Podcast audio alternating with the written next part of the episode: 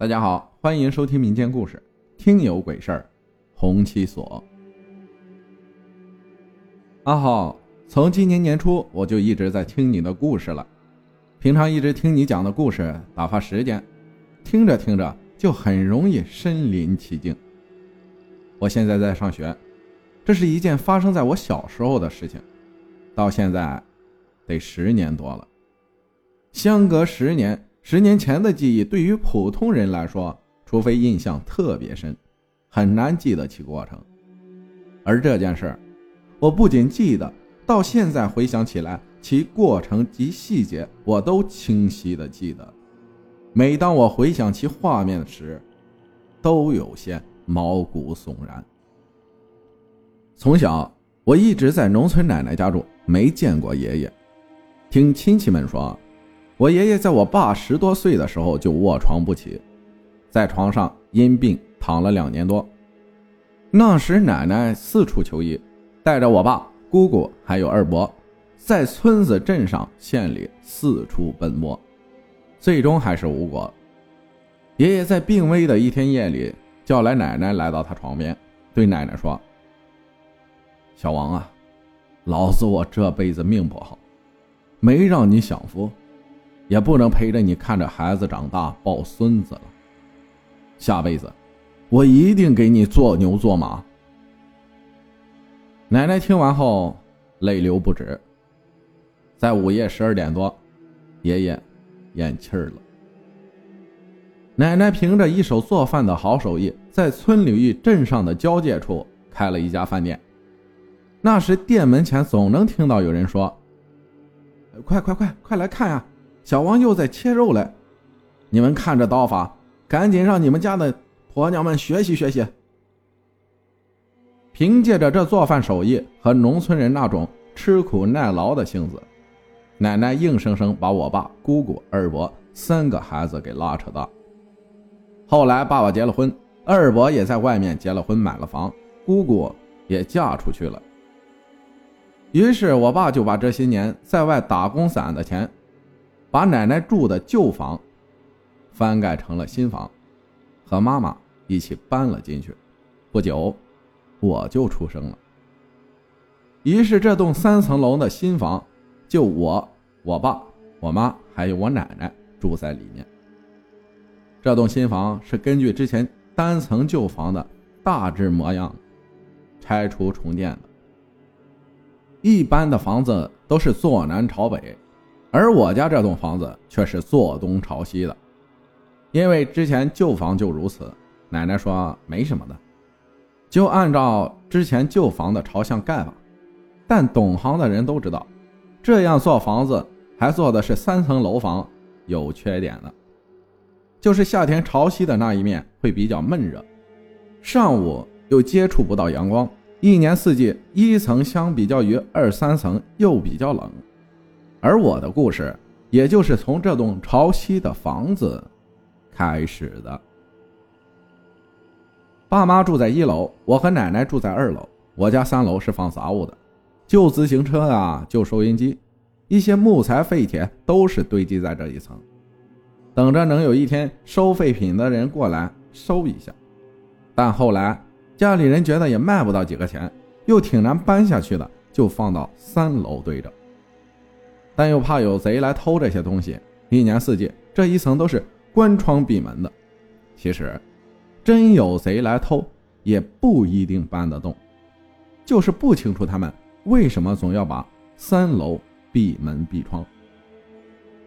这一层有三个房间，其中两个房间是用来堆杂物的，而另一个房间，在我出生到我有意识起，这个房间上就挂着一把。红漆色的锁。那时候我还太小，我从来没进去过，也没想过这门里有什么。况且三楼杂物间里的杂物灰尘堆积的足有半厘米厚，而且总是闭门闭窗，空气不流动，一进去就有种头晕的感觉。我很少上去。这样过了几年后，在我七岁那年时。我和村里的一些小伙伴在我家聊着一些探险游戏的话题，聊得正起劲时，我突然想起了我家三楼的那个红漆锁房间，心里突然有个想法，突然想知道这房间里有什么。只是苦于小孩子的玩性，一直没有时间问过爸妈。于是我提议：“你们敢不敢去我家三楼一个上锁的房间探险？”小伙伴们面面相斥，都兴奋地答应起来。于是，我从我爸工具箱里拿了铁锤、钢锯，前往三楼那个红漆锁的房间。刚一上去，就感觉一股子闷热袭来，透不过气儿。有几个人都想下去了，说：“你你丫的，你家三楼咋这么热？还不开窗户？我不想在这儿待了。”我有些急着回应道：“别呀，上都上来了，多待一会儿呗，能咋呀？”为了激起他们的好奇心，我又说：“这个房间里有一个天大的秘密，我从来没听我爸妈说过这个房间，你们不好奇吗？”听了这番话。小伙伴们又来了兴致，我把铁锤、钢锯给了其中两个人，让他们试着把锁弄开，而我则去阳台看看能不能把这房间靠近阳台的窗子打开。我把三楼许久未打开的阳台门刚打开，一股子凉风袭来。现在正处于秋季，这风吹得比平常更凉爽，凉意中却透着一股子阴冷。充斥着这一层楼，我不禁打了个寒战。这风怎么这么冷？即使现在秋天，也不应该这么冷啊！我没想太多，来到这诡异的房间窗户前。窗户是紧锁的，里面透过一层黑色窗帘。我试着把这窗户给推开，窗户却纹丝未动。而且我摸着这窗户的玻璃时，却感觉很奇怪，这，这玻璃竟然是凉的，冰凉冰凉，比开了空调房间里的玻璃还凉上好几倍。我当时有些诧异，神情不知怎的开始有些恍惚起来。我走到阳台，刚好碰到正在生闷气的小伙伴们，其中一个人说：“你家这锁是什么鬼？”我拿锤子锯子又敲又锯，十多分了，这锁根本没有要损坏的迹象。那个时候，别说是一个小孩撬锁了，能拿得动这铁锤都挺费劲的，怎么可能对这锁有太大的伤害？说罢，便丢下工具和几个小伙伴离开了。临走时还说：“哼，这楼真他妈奇怪，忽冷忽热的，还有这怪锁。”以后再也不来了。他们说罢，我还是神情恍惚。突然一声咳嗽在我耳边响起，我突然从恍惚中惊醒了过来，寻找着声音的来源。然后又一声咳嗽传来，这、这、这明明是从我旁边那红漆色的锁锁住的门里传来的。我惊吓的往后一退，这阳台外却刮起了比刚才更大更冷的风，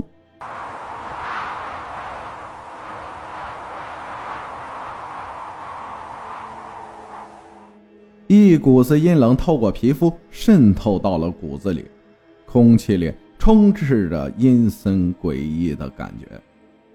我壮起胆子，试着走到阳台门前，将阳台门关上。我顶着这怪风走了过去，走到门边时，我跨在阳台门槛上，看到了那诡异房间的窗户。我目睹了这一辈子都忘不了的画面：窗户里的窗帘被风吹着往两边散开，透过窗帘，我看到一个人。那人坐在那种用竹子木板做成的摇椅上，慢慢的摇着。我只能看见他的背影，他一只手搭在那摇椅的扶手上，袖子露出的那、那、那哪里是一只手啊？明明是一只带了点血肉的白骨。这时我整个人都吓瘫了瘫软的坐在地上想哭却怎么也哭不出来。却听到那摇椅上的那个人发出了一种缓慢而又沙哑的笑声。哈哈哈哈哈哈哈哈哈接着又说你你是不是叫小柳啊？我姓柳，小柳是我家里人从小叫我的小名。我战战兢兢的慢慢站了起来，用颤抖的声音问他：“你？”你你你是谁？那人还是坐在那摇椅上，慢慢的摇着，又发出了一种令人毛骨悚然的笑声。听着这诡异的笑声，我再次瘫软在地上，昏了过去。当我醒来的时候，我躺在床上，奶奶还有妈妈坐在我的床边。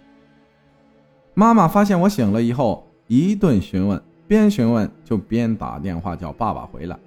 原来我从下午昏过去之后，就一直躺在阳台上。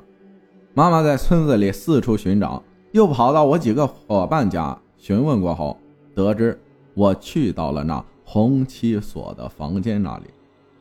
妈妈发现我倒在阳台上，起初以为是我在这里睡着了，还在心里念叨着：“这傻娃怎么跑这儿睡觉来了？”于是试着摇醒我，却发现我似瘫死了那般一动不动。妈妈看到我铁青色的脸，似乎意识到了不对，就赶紧叫奶奶过来。奶奶过来后，她看了看我，又看了看那带红漆锁的门，叹了口气，对妈妈说：“先把孩子抬到床上去吧，这里会着凉的。”于是妈妈就把我抱到了床上。经过询问，我将事情大致讲述给了妈妈和奶奶。听的过程中，奶奶紧皱着眉头。不大一会儿，爸爸回来了。奶奶看见爸爸回来后，就叫我先休息会儿。奶奶她则和爸爸妈妈走出了房间，不知在说些什么。这期间，我又回想起今天所发生的事情。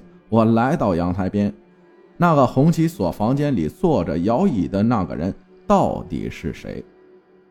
那诡异的声音，还有那房间的窗帘，那窗帘明明是在窗户里面，隔着玻璃透不进风，怎么会往两边散开？我越想着，头就越来越痛。过了许久，奶奶还有爸爸妈妈进来了，爸妈紧锁眉头，似乎在思考什么。奶奶开口说话了。今天晚上自己一个人早点睡。半夜如果听到有人叫你的名字，你千万不要答应，记清楚了吗？我点了点头，回应道：“晚上吃过晚饭后，我早早躺在床上，但不知怎的，迟迟睡不着，总是不禁回想起今天的事情：那红旗锁，那房间，那血肉模糊的白骨，还有那个人。”到底是谁？刚想着，不大一会儿，头疼的厉害，我开始迷糊起来。慢慢的，在思绪烦乱的情况下，竟然睡着了。夜里，被一阵尿意袭来，我迷迷糊糊的，缓缓爬了起来，打开了房间的灯，去卫生间准备解决一下。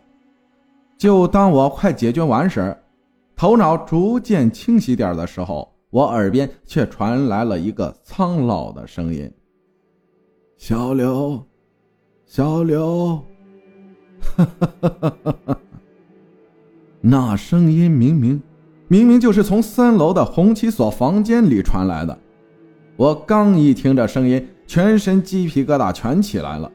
头脑逐渐完全清醒过后，我又缓缓的用颤抖的声音回答：“你，你。”你是谁呀？到底？过了一会儿，那个声音还在笑，然后说：“上来吧，上来吧！”哈哈哈！我真的快急哭了，想大声喊爸爸妈妈，喊得再大声，也始终没有一个人回应我。来吧，来吧！我的双脚这时开始不受自己控制的朝三楼走了过去，我一步步朝着三楼迈了上去，耳边一直回荡着那古怪诡异的声音：“来吧，来吧！”哈哈哈！不知不觉中，走到了那红旗锁锁住的门前。这个时候，我看见那带锁的门，那锁竟然是开着的。对，把门打开吧。